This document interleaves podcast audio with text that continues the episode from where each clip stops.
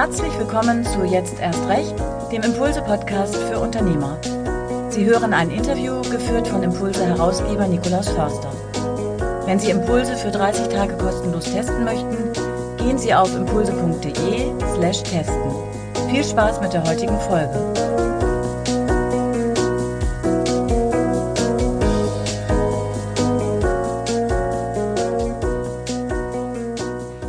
Begrüße Sie ganz herzlich hier aus Hamburg zum Impulse-Podcast Jetzt erst recht. Impulse, das Netzwerk für Unternehmer. Und jetzt erst recht, warum jetzt erst recht? Gerade in dieser Corona-Zeit, in diesen Monaten, äh, wo viele über Krise reden, ist es nicht nur eine Zeit der Schmerzen, der Veränderung, es ist eben auch eine Zeit des Neuanfangs. Es ist eine Zeit, wo man gerade dann anfangen kann, neu zu denken, neue Dinge zu starten, Dinge völlig anders an, sich anzuschauen. Und deswegen äh, holen wir uns sehr spannende Unternehmer und Geschäftsführer in diesen Podcast, von denen wir glauben, dass sie auch andere inspirieren können. Und deswegen heute äh, freue ich mich sehr, dass Ernst Prost zu Gast ist, der Geschäftsführer von Liquimoli. Hallo, Herr Prost. Hallo, Dr. Förster. Hallo, alle Mithörer. Schönen guten Tag. Ja, toll, dass Sie dabei sind. Es gibt ja, muss man sagen, wenige Unternehmer, die eine Präsenz haben in der Öffentlichkeit. Äh, viele Familienunternehmer, viele Geschäftsführer machen zwar einen guten Job, sind aber eigentlich in den Medien, äh, in der Öffentlichkeit oft unsichtbar. Das ist bei Ihnen anders. Zumindest jetzt äh, in der letzten Zeit, äh, gerade in der Corona-Zeit, ähm, sind, haben Sie sich nicht weggeduckt, sondern sind eigentlich in die Offensive gegangen. Das ist etwas, äh, was sehr ungewöhnlich ist, weil äh, wenn ich zurück überlege, Mitte März, ähm, als uns, glaube ich, allen klar wurde, was für ein Ausmaß diese Krise hat, ähm, waren viele Unternehmer sehr, sehr konsterniert. Herr Prost, wenn Sie mal ähm, kurz äh, zurückspulen die Zeit, ja, in den März, wo wurde Ihnen eigentlich klar, dass die Krise wirklich ernst ist? Äh, Dr. Förster, die Krise war ja nicht erst Mitte März sichtbar, messbar, spürbar, lesbar. Die Krise, die mit Corona zu tun hatte, war ja schon zum Jahreswechsel im Januar auf unserer schönen Erde äh, vorhanden. Wir hatten in China diesen Ausbruch in Wuhan. Äh, die chinesischen Regierungen haben äh, Wuhan abgeriegelt. Man hat bereits 50 Millionen Menschen in Quarantäne gesteckt. Also das Ding war ja bereits erkannt. Man hat halt hier im weit, weit entfernten Europa und im noch weiter entfernten Deutschland nichts dergleichen ernst genommen, um dieser Krise ganz äh, massiv zu begegnen. Äh, Viren sind nichts Neues, Epidemien sind nichts Neues, Seuchen gibt es seit es die Menschheit gibt. Da staune ich immer noch, dass man heute äh, nicht rechtzeitig darauf reagiert hat. Die Erfahrungen hat man. Es gibt Krisenpapiere, die schlummern in irgendwelchen Schubladen. Man hätte bloß tun müssen, was man seinerzeit nach SARS es war eine ähnliche Krise, waren auch ähnliche Ursachen für Schuld äh, bereits zu Papier gebracht hat. Also ich war selber noch in Asien Mitte Januar und ich war froh, dass ich da nochmal heil rausgekommen bin und war erstaunt, wie leichtsinnig man hier mit diesem Virus umgeht. Ich meine, es ist ja für jeden logisch, dass so ein Virus nicht an der Staatsgrenze von China halt macht, sondern aufgrund unserer Mobilität, Flugreisen etc. irgendwann die ganze Welt erfassen wird.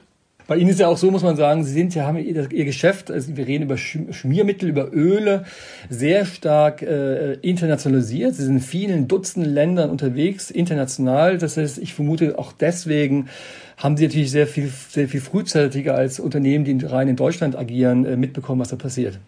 Ja, mag schon sein, aber wirklich, Dr. Förster, es hätte schon gereicht, wenn man hier in die Zeitung äh, korrekt reingeguckt hätte und den WHO-Bericht gelesen hätte und sich einmal vor Augen geführt hat, was in China gerade abgeht. Da waren hier noch die Schlagzeilen vom Herrn Spahn dominiert, der gesagt hat, wir sehen zwar, dass da in der ostchinesischen Provinz hahaha, äh, etwas los ist, aber wir haben hier alles im Griff und bitte macht euch keine Sorgen, regt euch nicht auf und man ging zurück, Business as usual, man ist hier zum Skifahren gegangen, als ob nichts wäre, man hat diese Hotspots ja geradezu gesucht in Ischgl, man hat äh, im Karneval gefeiert, äh, Bierfeste in Bayern, also das hat alles nichts äh, Sinnvolles äh, gebracht, was man da getan hat.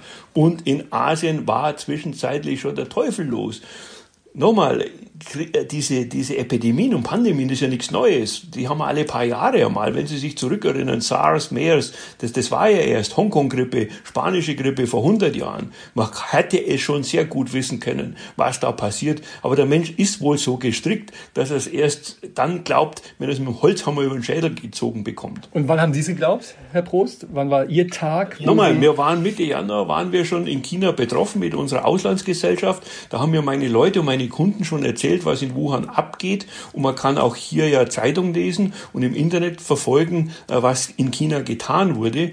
Ich selber war drüben noch in Asien, in Singapur. Da war schon richtig das volle Programm am Laufen äh, mit Temperaturmessen am Flugplatz.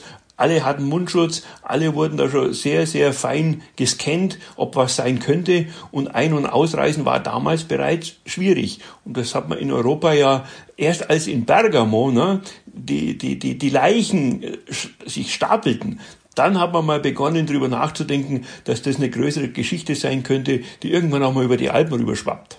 Das sind ja oft die, die äh, Herr Prost, die Medienmechanismen. Ähm, manchmal muss man etwas sehen können, es muss visuell sichtbar werden und erst dann entfaltet es eine Wirkung. Äh, das ist eigentlich auch, auch Storytelling. Das heißt, man braucht wahrscheinlich die Bilder aus Italien und Italien als Nachbar quasi, also nicht weit weg von Deutschland, um sich klar zu machen, okay, Wuhan ist weit, weit weg, aber Bergamo eben nicht. Mal kurz über die ja. Alpen. Äh, und dann hat es eine andere Dynamik entfaltet. Aber nochmal die Frage, Herr Prost, bei Ihnen. Sie haben das beobachtet, Sie haben das gesehen, Sie waren in Singapur, in Asien, aber was war Ihre erste Entscheidung Corona-bedingt? Wo haben Sie gesagt, okay, jetzt müssen wir was ändern, jetzt müssen wir anders vorgehen? Wissen Sie das noch? Also wir haben begonnen, sehr schnell dann eben auch die gesundheitsschützenden Maßnahmen umzusetzen, Kontaktsperren einzurichten. Wir haben unsere Produktion entzerrt. Wir haben ja in zwei und drei Schichten gearbeitet. Da haben wir dazwischen so eine ich sage mal, eine zeitliche Demarkationslinie gezogen von einer Stunde. Da konnten sich die Leute rein und raus bewegen, ohne sich begegnen zu müssen. Wir haben alles umgesetzt, was man irgendwie umsetzen kann. Maßgabe war, dass sie die Fabrik am Laufen halten darf, na, dass keiner kommt von Behördenseite und uns die Fabrik zusperrt die Jungs und die Mädels im Büro, die konnten wir heimschicken. Ne? Da ging es dann mit Homeoffice, da haben wir ein paar Leitungen gelegt und gut ist es. Ne? Am Computer kann man heute halt viel machen, alles fein. Aber in der Produktion und im Versand, da musste natürlich die körperliche Anwesenheit äh, aufrechterhalten bleiben. Wenn ich nichts produzieren kann, kann ich nichts verkaufen. Deshalb war unser Schwerpunkt ganz eindeutig in den Fabriken. Wir produzieren hier in Deutschland, in Saarlouis und in Ulm unsere Motorenöle, unsere Additive, unsere Pflegemittel und haben ein hohes Maß an Sicherheiten und Vorkehrungen getroffen. Das war die gesundheitliche Seite. Und dann haben wir natürlich erkannt, was da für eine wirtschaftliche, das ist ein Tsunami, der da auf uns zurollte. Das haben, war uns klar im Februar. Haben wir gesagt, um Gottes Willen, da kommt ein Riesending auf uns zu. Was machen wir denn nun? Und dann ging die Diskussion hin und her. Machen wir Kurzarbeit, so wie viele andere? Begeben wir uns in die Sasse? Das ist da, wo der Hase drin sitzt, wenn es ihm gefährlich erscheint. Gehen wir in die Deckung oder gehen wir aus der Deckung raus in die Offensive? Versuchen wir irgendwas Gutes daraus zu machen, was da auf uns zukommt? Und diese Entscheidungen unter Unsicherheit, die sind natürlich sehr, sehr schwer zu treffen. Man hat ja auch keine Blaupause in dem Sinne, dass man sagt, okay, haben wir schon mal erlebt, machen wir wieder so. Wir hatten Erfahrungen mit anderen Krisen. Die Finanzkrise, die ist mir noch sehr, sehr gut in Erinnerung. 2008, 2009. Auch da gingen wir antizyklisch vor. Auch da haben wir mehr investiert und sind in die Offensive gegangen. Aber man kann ja nicht jede Situation aus der Vergangenheit eins zu eins übernehmen. Haben wir schlussendlich dann doch gemacht und noch etwas mehr Gas gegeben. Alles war, um das zusammenzufassen, äh, der Spagat war, äh, die gesundheitlichen äh, Sicherungssysteme zu installieren erstmal in den Fabriken, in den Büros, damit wir keine Krankheitsfälle haben, keine Todesfälle. Auch damit musste man ja rechnen. Wir haben Leute in Italien, wir haben Leute in China, in den USA, überall auf der ganzen Welt. Die mussten wir alle mit so einem Sicherheitsnetz absichern und dann natürlich gucken, dass der Laden nicht verreckt, so dass wir noch weiter produzieren können, um wenigstens ein bisschen was noch zu verkaufen. War natürlich im Laufe der Wochen und Monaten auch sichtbar, wie schwer es werden würde, äh, wenn keiner mehr raus darf und keiner kann mehr fahren, alle sind im Lockdown oder in Quarantäne, naja, dann braucht man auch keinen Ölwechsel machen. Und da waren wir natürlich auch direkt betroffen. Aber das eine, was Sie erzählen, äh, Gesundheitsschutz, äh, die, die, also dafür sorgen, dass es weiterläuft, ist etwas, was alle versucht haben, alle Unternehmer. Was Sie ja vielleicht anders gemacht haben und ist auch der Grund, warum Sie eingeladen haben, das heißt ja jetzt erst recht, dass Sie eben nicht verharrt haben in dem defensiven, ja, wir gucken, dass es irgendwie weitergeht und schützen unsere Mitarbeiter, sondern dass Sie jetzt erst recht in die Offensive gegangen sind. Sie haben jetzt äh, das Wort Sasse genommen, der, der Hase, der, der sich wegdeckt und Sie haben eigentlich genau das Gegenteil getan. Ähm, wann fiel diese Entscheidung zu sagen, das ist eigentlich eine Gelegenheit, genau jetzt in die Offensive zu gehen? Also das ging innerhalb von ein paar Tagen, nachdem wir begriffen hatten, wie groß und wie global die negativen Auswirkungen sind. Denn dann kennen wir natürlich auch die Reflexe und die Mechanismen, die unsere äh, liebe Konkurrenz, unsere Wettbewerber pflegen. Da geht man nämlich in Deckung, da hört man mit allem auf, was man sonst in normalen Zeiten tut. Und die Chance, die darin steckt, die haben wir also innerhalb von wenigen Tagen erkannt auch die Umsetzung, die danach folgte, was tun wir denn jetzt? Wie gehen wir ran? Äh, welche Chancen nützen wir? Was tun wir denn dann konkret? War ein Programm innerhalb von ein paar Tagen. Also ich würde wirklich sagen, äh, nach der Erfahrung 2008, 2009 waren wir sehr mutig. Also ich habe immer noch die gleichen Leute um mich herum. Ich bin auch noch immer dasselbe äh, wie vor 15 Jahren. Und da hatten wir damals sehr schön erkannt, dass die Gelegenheit günstig ist, in so einer Krise anzugreifen. Also im Wortsinne anzugreifen, äh, die Burgen zu stürmen, die bisher meine Konkurrenten besetzt hielten, Kunden zu gewinnen, neue Verträge abzuschließen, um jetzt einfach dem Markt, den Kunden zu zeigen, Hallo, guckt mal her, wir sind da, wir gehen nicht in Kurzarbeit, wir lassen euch auch nicht im Stich, wir haben immer noch jemand in den Büros, am Telefon für Fragen aller Art, um euch auch in dieser Krise weiterzuhelfen. Die Krise haben ja nicht nur Hersteller und Industriefuzis, so wie wir, sondern in erster Linie auch meine Kunden, die Werkstätten, die waren ja noch viel früher von betroffen, die Großhändler, meine Absatzmittler, die hatten den Lockdown und dieses Runterfahren ja zuallererst am eigenen Leib verspüren müssen. Erst dann ist es ja in die Industrie zurückgeschwappt. Deshalb war unsere vorderste Aufgabe, unseren Kunden zu helfen, in dieser Krise zu überleben. Die Formel ist halt ganz einfach. Wir haben nichts anderes gemacht, Dr. Förster. Wir haben jetzt nicht erstmal Ideen gesammelt und uns da in kreativen Zirkeln mit Brainstorming die Zeit gestohlen. Wir haben einfach das, was wir immer tun, noch besser, noch härter, noch schneller und noch mehr getan. Kundenservice unseren Partnern in den Märkten in der ganzen Welt zur Verfügung stehen in diesen Zeiten mit Unterstützung aller Art. Mal einen besseren Preis, mal ein längeres Zahlungsziel, mal ein paar kostenlose äh, Container oder Kartons oder Paletten, je nach Größenordnung um einfach noch zu retten, was zu retten ist. Man kann jetzt ja sehen, jetzt nach ein paar Monaten, dass das wirklich erfolgreich war. Also es war eine Entscheidung mit Risiko behaftet und dennoch war es eine erfolgreiche äh, ein erfolgreicher Weg. Aber hatten Sie damals nicht auch mal eine schlaflose Nacht? Dr. Förster, ich habe seit Februar schlaflose Nächte. Also ich schlafe überhaupt nicht mehr, äh, weil wir jetzt auch Tag und Nacht arbeiten. Wir sind in 150 Ländern dieser Erde präsent. Das heißt, in unserem Reich geht die Sonne nie unter, wie bei Karl dem Großen. Irgendwo sind immer Kunden wach, arbeiten, brauchen Unterstützung, brauchen Hilfe, brauchen vielleicht auch mal einen Kick von mir persönlich, äh, um doch noch was zu bestellen, um sich nicht wegzuducken. Äh, wir sind in Libyen, da habe ich jetzt heute früh noch meine Umsatzzahlen angeguckt. Die Jungs haben da sogar einen Bürgerkrieg an der Backe, nicht bloß Corona. In vielen anderen Ländern haben wir noch Währungs... Äh, Katastrophen, Abstürze, denken Sie an Argentinien, denken Sie an mexikanischen Peso. Die Leute brauchen uns, die Leute brauchen die Unterstützung aus der Zentrale. Und da kann ich nachts um drei E-Mails geben oder in der Früh um vier oder um elf oder um zwölf oder um 23 Uhr. Also das Ding läuft gerade rund um die Uhr heiß. Der Laden ist geöffnet, Tag und Nacht, um eben zu retten, was noch zu retten ist. Ne? Klar sagen wir, wir wollen angreifen, wir wollen in die Offensive gehen, aber die erstmal muss gucken, dass es nicht noch schlechter wird, als es äh, schon ist. Und im Ergebnis, wenn Sie fragen, ja, waren Sie erfolgreich oder nicht, dann müssen wir definieren, was erfolgreich ist. Ich habe natürlich über diesen Weg aufrechterhalten können die Produktion. Wir haben niemanden entlassen. Wir haben keinerlei Kurzarbeit beantragt, keine Staatsknete in irgendeiner Form beantragt oder bekommen. Wollten wir auch nicht. Im Gegenteil, wir haben 36 Leute eingestellt im letzten Halbjahr, also im ersten Halbjahr dieses Jahres 36 äh, neue Menschen zu uns geholt, die alle braucht, um zu arbeiten. Wir haben 18 Millionen Euro mehr für Werbung ausgegeben, Dr. Förster. 18 Millionen, die wir im Januar noch nicht budgetiert, geplant oder sonst irgendwo hatten. Die haben wir einfach aus der Kriegskasse genommen und gesagt, diese Krise ist viel zu groß, als dass wir sie äh, ungenützt verstreichen lassen dürfen. Das ist ein schlauer Spruch, aber da muss dann erstmal die Eier in der Hose haben und die Arschbacken zusammenzwicken und sagen, das trauen wir uns jetzt. Jetzt haben wir den Mut, machen die Kriegskasse auf, geben nochmal 18 Millionen Euro zusätzlich aus, stellen Leute ein und geben Tag und Nacht Gas. So, schön, klingt nach Erfolg. Natürlich, da brauchen wir uns ja nichts vormachen, habe ich dadurch unseren Ertrag auch stark eingeschmolzen. Man könnte auch sagen, ruiniert. Wir haben Investiert kann man auch sagen, ne? Investiert. Ruiniert, investiert, ruiniert.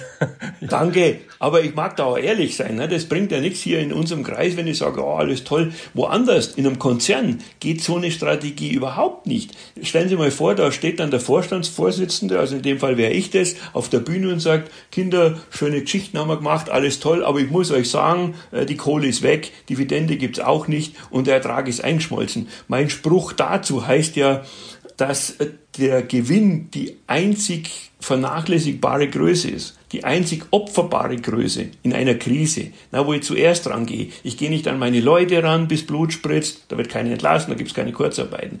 Ich gehe auch nicht an unsere Budgets ran, Ganz im Gegenteil, wir investieren weiter. Das ist ja richtig, was Sie gerade sagten. Es ist eine Investition. Aber da muss erstmal das Geld vorhanden sein. Zweitens muss jemand bereit sein, dieses Geld auszugeben, anstatt Gewinne zu machen. So und folglich wollte ich gerade nochmal ausführen. Wir haben jetzt drei Jahre lang hintereinander 50 Millionen Euro Gewinn vor Steuer gemacht. Also nicht EBIT und EBITDA, sondern Gewinn vor Steuer nach deutschem Bilanzrecht. 50 Millionen, drei Jahre hintereinander. Ja, das Ding habe ich jetzt halt halbiert, Minimum. Na, ist doch klar, wenn Sie jetzt 18 Millionen mehr in die Werbung packen und ein paar Leute zusätzlich einbauen und ein bisschen Sponsoring hier und ein bisschen Verkaufsförderung da, dann haben wir noch 4 Millionen Euro gespendet an Ware für die Blaulichtszene, Krankenwagen, Feuerwehren, äh, Essen auf Räder. Das war uns ein Bedürfnis, den Leuten, den Organisationen, die jetzt helfen, ganz an vorderster Front wegen der Corona-Epidemie auch zu helfen mit kostenlosen Produkten. Also da schmilzt der Ertrag weg wie nichts. Halbjahresergebnis, und dann höre ich jetzt auf mit an dem Punkt, Halbjahresergebnis hatten wir letztes Jahr 25 Millionen, ziemlich genau, und jetzt habe ich halt noch 3,6 Millionen Gewinn vor Steuer nach äh, sechs Monaten. Also 25 zu 3,6. Da wird mancher sagen, naja, Erfolg ist es nicht. Wir definieren als Erfolg, was wir vorneweg getan haben. Warum die Kohle jetzt weg ist, ist auch klar. Und wir zahlen ein, das ist jetzt unsere Strategie.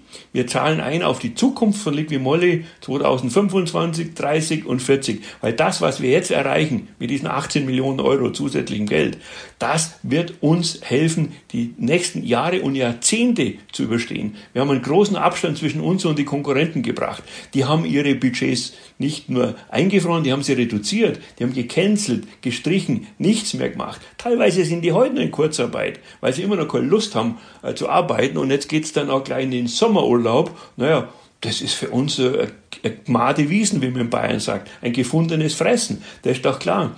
Habe aber, muss ich dazu sagen, das große Glück, dass unsere Konkurrenten alle Riesenkonzerne sind. Das sind multinationale Riesenkonzerne. Ne? Also ja. Shell, Shell, BP und so weiter und so weiter, das sind die Konkurrenten. Exakt. Dann in Russland Lukoil und in China ist es Sinopec und in Malaysia ist es Petronas, in Brasilien Petrobras, in Spanien haben wir wieder einen anderen vor der Brust und in Italien haben wir auch äh, Fina, Elf, Aquiton, in Frankreich, Archip. Das sind wirklich ja die, die größten der Großen. Und in den USA, ich glaube, da habe ich 100 solche Giganten äh, vor der Brust. Aber allen ist eins gleichermaßen gemein. Das sind Riesenkonzerne. Schwerfällige Tanker, die können mit uns gar nicht mithalten, weil das, was wir jetzt da getan haben, diese Entscheidungen innerhalb von Stunden oder von Tagen getroffen, die kann ein Konzern in normalen Zeiten gar nicht treffen. Da muss das Board zusammentreten und der muss gehört werden und jener gibt seinen Senf dazu und der Oberchef will ja auch noch was dazu sagen und bis du guckst, ist das Fenster wieder zu. Kairos, die günstige Gelegenheit, irgendwas am Schopf zu packen, das gibt's bei den Leuten gar nicht. Das kann nur so ein kleiner, wendiger Mittelständler wie wir. Tausend Leute sind wir mit mir an der Spitze. Da wird entschieden, am Handy, am Telefon, äh, links und rechts, also das ist unsere, das ist unsere, äh, wie soll ich sagen, unsere Stärke, ja, es ist unsere Stärke. Nicht das bessere Produkt oder die, die geilere Marke, kommt alles da raus, ne? aus der Schnelligkeit, aus der Flexibilität, aus der Anpassungsfähigkeit, schlichtweg aus der Geschwindigkeit, mit dem, mit der wir uns auf veränderte Situationen einstellen. Ich muss da jetzt nochmal auf Ihre Biografie eingehen, äh, Herr Pro. Sie haben ja 1990 angefangen als Vertriebschef von Liquimoli. Da haben Sie in, weiß nicht, in knapp zehn Jahren es geschafft, halt die Unternehmensanteile der Gründerfamilie zu übernehmen. Ähm, waren geschäftsführende Gesellschafter und Sie haben dann vor ein paar Jahren entschieden, die Mehrheit oder auch dann 100 Prozent abzugeben an die Wirtgruppe. Also großes Familienunternehmen, familiengeführt. Und jetzt die Frage der Freiheit. Ne, Sie waren geschäftsführende Gesellschafter, sind immer noch der Chef. Äh, und dennoch gibt es ja einen anderen Eigner jetzt, ein Familienunternehmen. Hat das eine Rolle gespielt in der Schnelligkeit der Entscheidung oder waren Sie trotzdem absolut frei? Schauen Sie, ich bin jetzt äh, heuer, wenn es 30 Jahre Liquimolli, äh, zusammen mit meinem Vertriebsleiter, meinem Marketingleiter, meinem Personalchef, meinem Laborleiter. Also das ist so ein, so ein starkes Team seit Jahrzehnten äh, zusammen. Äh, wir machen wie immer, unabhängig davon, wem der Laden jetzt gehört. Äh, bei Wirt war es mir wichtig, beim Verkauf von Liquimolle war es mir wichtig, dass ich dieses Unternehmen, Liquimolle, das ist mein Lebenswerk, mein Baby, mein Herzblut steckt da drin, dass ich dieses Unternehmen so weiterführen kann wie bisher, weil wir bisher eben erfolgreich waren. Nicht, weil das jetzt so meine Art ist und weil mir nichts anderes gefällt, sondern weil genau diese Stelligkeit und Flexibilität entscheidend ist, um gegen große Konzerne zu punkten da gehen die Jungs aus Künzelsau, also die, die Firma wird eins zu eins mit. Wir haben auch jetzt in diesen Wochen und Monaten keinerlei Abstimmungsgespräche führen müssen und auch nicht führen können und dürfen. Die haben selber genug zu tun. Die wissen, dass sie ihre Firma Liquimolle, die ja jetzt ja Ihnen gehört, wie Sie richtig sagten, bei mir und bei meinen Kolleginnen und Kollegen in allerbesten Händen sind. Die gehen das Ding mit. Jetzt im Oktober kommt irgendwann mal der Professor Wirth zu Besuch hier nach Schloss Leipheim und mit seiner Frau Gemahlin und meine Frau ist dabei, aber da werden wir wahrscheinlich eher über Kinder reden und über Enkelkinder und über Sterben und über den Sinn des Lebens als über irgendwelche äh, Marketingoffensiven. Das läuft nämlich gut. Ne? Und die sehen ja die Zahlen und solange die Zahlen okay sind, auch aus der Investitionsecke kommen die Zahlen, ist für die Jungs auch die Welt in Ordnung. Und da lassen die mich in Ruhe arbeiten. Ja, und zumal es auch eine Sicherheit gibt, eine finanzielle Sicherheit. Also äh, Würth macht jetzt, was nicht, 10, 11 Milliarden Umsatz. Also die haben ja auch diese Schall Schwelle durchschritten, äh, die Milliardenschwelle. Mhm. Das heißt, da hat man natürlich auch nochmal eine andere Sicherheit wenn etwas schief Nein, nein, nein, nein, Einspruch, euer Ehren, das will ich gar nicht. Also, da habe ich Ehrgeiz. Mein Ehrgeiz ist immer noch so groß, dass ich das Baby äh, in einer Standalone-Position ganz alleine wuppe. Und wir haben Vorwirt, Nachwirt, Währendwirt immer schon, jetzt halten Sie fest, 85% Eigenkapitalquote. 85% Eigenkapitalquote haben wir. Alles, was ich jetzt investiere in den Laden, das nehmen wir aus dem Cash. Wir haben keinen einzigen Euro Schulden, weder bei Banken noch sonst irgendjemand. Wir zahlen keine Zinsen. Also wir sind halt auch in diesen guten Zeiten, ich sprach von 50 Millionen, drei Jahre hintereinander, äh, das Geld haben wir nicht ausgeschüttet, da gab es keine Boni, keine Dividenden, da habe ich nichts genommen, der Wirt hat nichts gekriegt, das Geld haben wir immer noch. Und das ist natürlich auch die Voraussetzung, man sagt ja auch mit einer vollen Hose ist gut stinken, aber erst muss die Hose mal voll gemacht werden.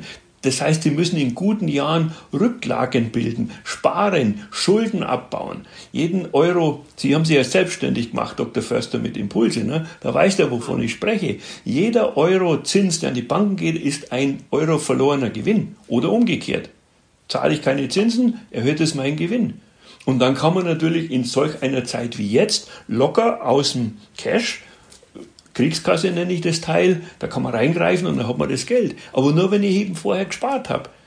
Oma hat gesagt, spare in der Zeit, dann hast du in der Not. So, und jetzt ist die Not und jetzt greifen wir in die Kriegskasse, aber ich muss noch immer noch zu keiner Bank gehen und ich muss noch nicht beim Professor Wirth fragen, oh, könnten Sie uns ein bisschen Geld leihen? Da ist mein Ehrgeiz genauso groß wie beim Aufrechterhalten von Fabrik und Produktion. Das schaffen wir alles aus eigener Kraft mit den eigenen Leuten, ohne dass ich um Hilfe rufen muss.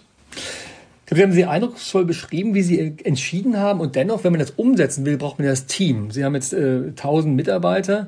Wie hat denn das Team reagiert? Also auf Ihre Idee, wir gehen jetzt voll in Offensive, nicht defensiv, wir sind äh, Tag und Nacht präsent, überall. Wir geben Geld aus für Werbung, wir stellen Leute ein, es gibt keine Kurzarbeit und so weiter und so weiter. Was war die Reaktion des Teams? Ja, das Team gibt es ja nicht. Es gibt auch im Team Individuen, Persönlichkeiten, Charaktere. Äh, beim einen ganz klar, da hat die Angst äh, ein bisschen einen größeren Raum eingenommen als bei den anderen. Der Mut, das hat schon immer mit den Menschen zu tun, die da vorne stehen im Team, als Führer, als Anführer. Und ich sagte es vorher schon mal, mein Marketingmann, mein Vertriebsmann, mein F&E-Mann und mein Personalchef, das ist so mein engster Kreis, auf den ich mich auch stütze. Die sind schon seit 30 Jahren mit mir im Kampf, im Feld, im Krieg. Ich sage jetzt einfach mal das blöde Wort. Da wissen wir schon, wie es geht. Ne? Da kann sich einer auf den anderen verlassen. Und wenn auf der Führungsebene der Mut da ist und keine Angst vorherrscht, und das ist eben gegeben durch die Erfahrungen, die man miteinander gemacht hat und weil wir uns kennen, dann zieht man natürlich das Team, die Mannschaft auch mit obwohl es dort natürlich den einen oder anderen gibt, der sagt, Mann, ist denn das richtig, was der Prost da jetzt treibt? Überall höre ich nur von Kurzarbeit, alle entlassen sie, alle fahren sie die Programme zurück und wir geben da Gas. Na, hoffentlich weiß der, was er tut. Ja, da bin ich mir ganz sicher, dass der eine oder andere in der Firma so denkt. Man muss ja eine gewisse Firmenkultur haben, damit nicht alle blockieren, damit irgendwie, klar, immer wird dort geben, die Angst haben, aber dennoch muss ja die Mehrheit mitziehen und auch Lust haben, engagiert dabei sein. Was würden Sie anderen genau. Unternehmern für einen Tipp geben? Also was würden Sie mit Ihrer ganzen Erfahrung seit Jahrzehnten anderen mitgeben? Was kann man dazu beitragen, dass eine Atmosphäre entsteht, wo das Team wirklich gut mitzieht? Vorangehen, Dr. Förster. Einfach nur vorangehen. Mit gutem Beispiel vorangehen, mit erhöhter Arbeitsleistung vorangehen, diesen Mut Mut und Optimismus nicht bloß in Rundschreiben zu Papier bringen und vorpredigen oder selber äh, Wein saufen und den anderen Wasser predigen, das ist alles schlecht. Ne? In dem Moment, wo ich als Unternehmer, auch wenn ich jetzt nur noch in Anführungszeichen angestellter Geschäftsführer bin, vorangehe in diese Schlacht ne, mit wehenden Banner und mit gezücktem Schwert, lass mir mal ein bisschen pathetisch sein. Ich hocke ja hier in meinem Schloss, im Sicherheitsschloss in Leipheim. Ist aber ein Schloss, keine Burg, oder? Es ist ein Schloss und keine Burg mit, mit, äh, mit, mit äh, fünf Meter dicken Wänden, oder? Doch, doch, darum haben wir also ein schlechtes WLAN und darum können Sie mich jetzt auch nicht sehen, weil die Wände so dick sind und da geht gar nichts durch. Das Ding steht seit 500 Jahren hier, so wie es jetzt steht, ist eine Burg gewesen man nennt es heute Schloss, aber es hatte wehrtechnische Funktionen als Gebäude, als Burg, ne, als man noch nicht mit Raketen und mit Cyberkriminalität zu tun hatte, um feindliche Ritter auf ihren Pferden abzuhalten, hat eine dicke Mauer gereicht und äh, hinter der hocke jetzt immer noch in meinem Sicherheitsschloss und steuere den Laden und steuere die Firma und gehe, wie gesagt, voran. Tag und Nacht, das sehen meine Leute, wie ich arbeite und das ist halt so wichtig, dass man Vertrauen und Mut beweist, zeigt. Und dann geht die Mannschaft auch mit. Es gab ja mal Zeit, als sie sich auch in den Medien relativ stark zurückgezogen haben, als sie kaum präsent waren. Und jetzt natürlich jetzt in der Corona-Krise haben sie sehr, sehr stark, sind sie aufgetreten. Und aber auch ihre Mitarbeiter gegenüber. Ist das vielleicht dieser Zweiklang? Man muss zum einen nach außen präsent sein, aber eben auch Mitarbeiter gegenüber Tag für Tag kommunizieren? Jetzt warten Sie mal, Dr. Förster, wenn die Scheiße hier vorbei ist, das Corona-Dingens da, wann auch immer das sein wird, da mag ich jetzt keine Prognose abgeben, dann werden Sie von mir wieder nichts sehen und hören, weil dann ziehe ich mich wieder zurück in die hinteren Reihen. Warum bin ich jetzt plötzlich wieder aufgetaucht? Weil es jetzt Not am Mann ist, weil es jetzt sein muss. Jetzt brauchen wir halt wieder einen starken Anführer, der wie gesagt mit Mut, mit Kraft, mit Zuversicht, mit Optimismus vorangeht, dann gehen die anderen auch gerne hinten nach. Im Normalbetrieb, ne, wenn so schön Wettersegeln äh, den Tagesrhythmus bestimmt, dann brauchen die keinen Prost, der da jeden Tag einen Podcast macht, mit Manager-Magazin Impulse oder in der Bildzeitung Interviews gibt. Dann läuft der Laden von alleine sehr, sehr gut. Jetzt ist Krise, jetzt ist Not am Mann, jetzt haben wir eine kleine Katastrophe zu bewältigen und jetzt bin ich halt wieder an vorderste Front gerückt und bin an vorderster Front jeden Tag sichtbar in den Medien, bei meinen Leuten, natürlich nicht körperlich anwesend, wegen Corona, wegen Ansteckungsgefahr. Da mag ich jetzt auch keinen Blödsinn machen. Aber meine Leute sehen mich kämpfen, Tag und Nacht, ne? und wissen, jetzt geht was. Wenn jetzt diese Kampfzeit wieder vorbei ist und wir haben unsere Ziele erreicht und es passt wieder alles, dann, dann gehen wir wieder zurückziehen, weil auf diese ganze Medienorgie äh, im Grunde genommen gar keine so rechte Lust habe. Also ganz ehrlich gesagt, das schaut zwar so aus, wie wenn ich Spaß dran hätte, habe ich ja auch zum Teil, aber es ist sinnvoll, es ist nützlich und es muss zur Zeit sein. Aber es ist jetzt nicht irgendwie meinem Ego geschuldet oder meinem Publicity-Drang. Das werden Sie sehen. Nächstes Jahr bin ich wieder verschwunden, Dr. Förster. Wobei Sie schon ein bisschen Spaß dran haben, muss man sagen, oder? Also wenn man sieht, dass die Gegner in ihrem Sinne quasi sich wegducken, dass sie Leute entlassen, Kurzarbeit machen und sie dann einen anderen Weg gehen, ist das, glaube ich, auch vielleicht eine gewisse Genugtuung, oder? Ja, also Spaß habe ich immer an meiner Arbeit. Äh, je nachdem, wie sie jetzt definiert werden muss. Normalerweise, Dr. Förster, wären wir jetzt halt auf irgendwelchen Veranstaltungen in der Welt mit Kunden. Da wären wir jetzt in Asien, hätten 200 Dealer in so einem Dealer-Meeting beieinander, irgendwo in Shanghai oder in Bangkok oder in Hongkong. Wir wären auf den Formel-1-Strecken dieser Welt, da sponsern wir wissen Sie vielleicht, da hätte ich auch immer ein paar hundert Leute um mich herum. Wir wären auf den MotoGP-Rennen, äh, da sind wir ein, ein Ausrüster, also die Motorrad die Motorräder fahren alle mit unseren Ölen. Da hätten wir auch Meetings, Konferenzen, Zusammenkünfte mit unseren Kunden. Ne? Also keine internen Meetings und interne Konferenzen, das hasse ich wie die Pest. Aber mit unseren Kunden so, ich nenne es immer Bussi, Bussi, Schleck, Schleck. Ne? Einfach unseren Kunden was Gutes tun, vielleicht nochmal ein paar Aufträge schreiben, nachts um drei an der Bar nochmal ein paar Container vertitschen, sowas, das ist meine Welt. Und das hätten wir jetzt auch getan äh, anstatt jetzt hier eben so ein bisschen mit dem Lockdown zu kämpfen und über die Medien zu steuern. Aber was bleibt mir denn anderes übrig? Aber auch da, Sie haben recht, klar, habe ich Spaß dran. So wie an alle, an jeder Arbeit, die ich zu verrichten habe, die ich tun muss, Spaß habe. Herr Prost, zum Schluss noch eine Frage. Wenn Sie jetzt mal nach vorne schauen, also angenommen, Sie gucken, was in drei oder fünf Jahren zurück auf diese Zeit, ja, was, was glauben Sie, welche Szene haben Sie im Blick? Was ist der Augenblick, äh, vielleicht der schönste Augenblick, der sozusagen jetzt in diesem Frühjahr, in diesem Sommer vielleicht hängen bleiben wird? Was glauben Sie, ist das, was, was, äh, was, was bleibt? Der schönste Augenblick? Mhm. Gibt es nicht, Dr. Förster. Es ist diese Erinnerungen, die sind jetzt gerade so geprägt von den negativen äh, Ereignissen. Also ich habe im Kopf dann das Bild von Bergamo, da haben wir dem Krankenhaus Geld gespendet, damit die Särge kaufen können. Die Särge wurden dann mit Militärtransportern abgefahren. Äh, das war dann ein Bild, das man auch hier in den Medien bekam. Warum Bergamo? Weil da zwei meiner Außendienstmitarbeiter sitzen, die in Italien arbeiten und die konnten ja nicht mehr raus. Uh, USA das gleiche, da hockt einer in Manhattan, der hat auf das Krankenhaus rausgeschaut von seinem Fenster, wo unten die Kühllaster Schlange standen, um die Leichen eben aufnehmen zu können aus dem Krankenhaus und und und. Also was Schönes finde ich gerade gar nicht. Das ist ehrlich. Das ist, ehrlich, das ist mir klar. Das sind die, die, die, die hässlichen Bilder, die traurigen Bilder, die, die einen mitnehmen, die einen berühren, was ja, passiert. Genau. Aber wenn Sie Ihr Unternehmen anschauen, wenn Sie Liquimoli anschauen, wenn Sie gucken, was Sie da aufgebaut ja. haben, was Sie bewegt haben, wie Sie verändert haben, äh, ich vermute, da gibt es ja, aber vieles da passt der Titel schön, Schönes nicht. Ne? Wie würden Sie es nennen? Von schönen Eindrucken. Da, da haben wir dann eine berechtigte Freude darüber, was wir getan haben. Äh, da haben wir zum Teil auch einen gewissen Stolz entwickelt auf unsere Leistungen. Das, das gefällt mir sehr gut. Ne? Das ist das Positive, so wie Sie es gerade beschrieben haben, was haben wir daraus gemacht wie haben wir uns jetzt wacker geschlagen, äh, wo haben wir Schadenfreude dabei, wenn man dem einen oder anderen Wettbewerber, der immer nur zu Hause hockt und nur der Anrufbeantworter arbeitet, wenn wir dem einen Kunden weggenommen haben. Das ist passiert. Wir haben also weltweit äh, weniger Aufträge geschrieben, aber wir haben neue Verträge geschrieben mit Kunden, die wir bisher nicht hatten, die zum Teil über Dekaden, 10, 20, 30 Jahre mit unseren Wettbewerbern kuschelten und die kommen jetzt zu uns ins Bett. Das hätten die nie getan, wenn jetzt nicht diese Krise wäre. Also das sind dann Dinge, die positiv äh, in meiner Bilanz Corona stehen werden. Ja? Also Schönheit ist dann wahrscheinlich kein guter Begriff, Stolz ein besserer genau. Begriff. Und was ist der Moment, also wenn Sie einen Moment rausgreifen würden, wo Sie sagen, das war wirklich toll damals, ich war echt stolz, als das passiert ist in meiner Firma, Gibt es da einen Moment, der, der dann vor Augen käme? Das sind so viele, als zum ersten Mal unser Rundfunkspot im, im Radio kam, ne, mit diesem Beat, ne, diese, diese Musik, die so ein bisschen ACDC-mäßig klingt, da war natürlich, da ist mein Herz gehüpft, das ist ganz klar.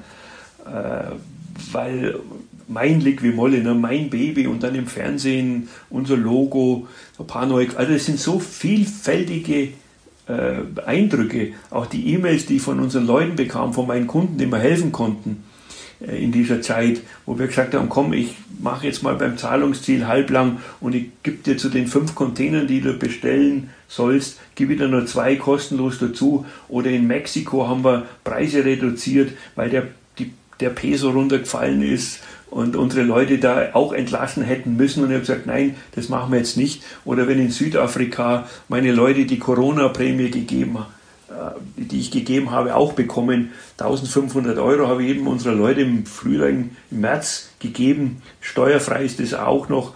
Da kamen sehr, sehr schöne E-Mails zurück. Das treibt mir dann schon auch manchmal die Tränen in die Augen, dieses Feedback, das ich bekomme von unseren Kunden, von meinen Leuten, wenn die dankbar sehen und anerkennen, was wir, was ich jetzt auch persönlich hier quasi Tag und Nacht, sieben Tage die Woche tue und mache, damit der Laden weiterläuft. Aber nagel ich mir jetzt bitte nicht auf irgendein einziges Highlight fest. Das wäre jetzt den anderen tausend Eindrücken und Highlights nicht gerecht. Ich kann das gut verstehen, aber ich liebe ja Storytelling und bei mir ist jetzt ACDC im Kopf. Corona und ACDC ist eine Kombination, die man nicht überall findet und ich kann mir gut vorstellen, äh, was das für ein Stolz gewesen ist und eben, was Sie beschrieben haben, auch über Konkurrenten, die dann zu Ihnen wechseln. Ich glaube, das sind viele Elemente, viele Erlebnisse, die auch für die Mitarbeiter wahrscheinlich wichtig waren, um zu wissen, ja, das ist ein guter Weg, und ähm, der Prost hat dann vielleicht doch recht gehabt, äh, jetzt erst recht anzugreifen. Ja, also Zweifel gibt's mittlerweile überhaupt keine mehr. Es gab noch nette Episoden, Episoden, jetzt für Sie als Storyteller. Der eine oder andere kam zu mir aus der Firma und hat gesagt, sag mal Prost, warum machen wir keine Kurzarbeit? Also wie, wieso willst du Kurzarbeit machen? Ja, ja, alle meine Freunde sind beim Baden, die haben alle Kurzarbeit und bekommen dann 67 Prozent vom Netto, die Firma zahlt noch ein bisschen drauf und alle sind daheim. Also es waren Einzelfälle, die mich geschimpft haben, meine eigenen Leute, weil ich nicht Kurzarbeit gemacht habe, sondern gesagt habe, nein, wir schaffen weiter und wir geben Gas, Freunde. Aber es ist eben, wie gesagt, auch mein Anspruch an die Arbeitsethik, an die Unternehmenskultur und auch an die Moral, die in so einem Laden stecken muss, dass man eben keine Kurzarbeit macht, selbst wenn es jetzt für den einen oder anderen eine angenehme Zeit gewesen wäre. Weiß ich auch von anderen Firmen, die sind gar nicht unglücklich drüber. Und jetzt geht's dann gleich von äh, Kurzarbeit und Corona und Homeoffice und Lockdown in den Urlaub. Bundesliga geht auch wieder los. Also ich will nur sagen, manche nehmen diese ganzen Herausforderungen, die ich jetzt sehe, auf die leichte Schulter und äh, haben sich da ganz ordentlich mit arrangiert. Nicht jeder und schon gar nicht die Solo-Selbstständigen, die kleinen Betriebe, die man vielleicht schon gleich Anfang des Jahres zugesperrt hat, äh, von Amts wegen, die sind natürlich in ihrer Existenz bedroht. Also das Ding hat unheimlich viele Facetten. Da könnten Sie jetzt ein Buch drüber schreiben, äh, was Corona alles ausgelöst hat und auch sichtbar gemacht hat in unserer Gesellschaft, in den einzelnen Unternehmen und auch bei den einzelnen Akteuren, Chefs, Mannschaft, Mitarbeiter, Kunden.